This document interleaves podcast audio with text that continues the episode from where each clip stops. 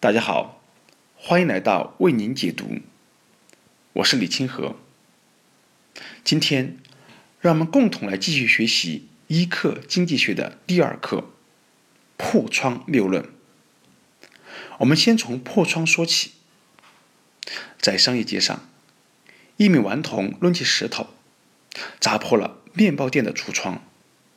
等店主发现时，顽童已逃之夭夭。补窗户需要二百五十美元，店主发愁了。但邻居们说：“别愁了，你这二百五十美元推动了玻璃业的发展。如果你的橱窗永远不坏，玻璃店老板吃什么？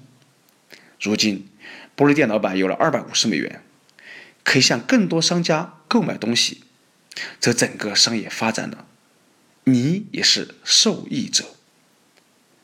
看来。”那个顽童简直成了推动经济发展的大恩人，但是这完全是胡说八道。为什么呢？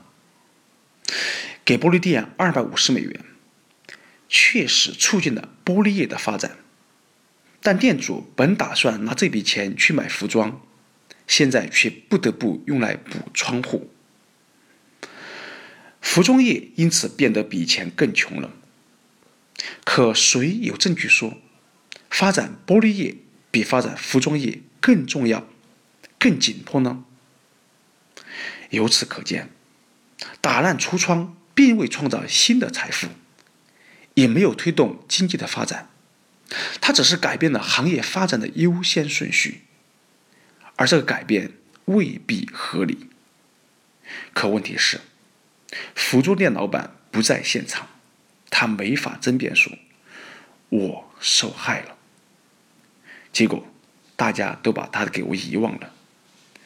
显然，这样的破窗越多，商业就越停滞，国家也会越穷。可这么简单的道理，稍稍换一下形式，很多人就会看不懂，就会慷慨激昂的去为打破窗户的顽童辩护。这是我们给大家带来的一课经济学的第二课——破窗谬论。谢谢大家。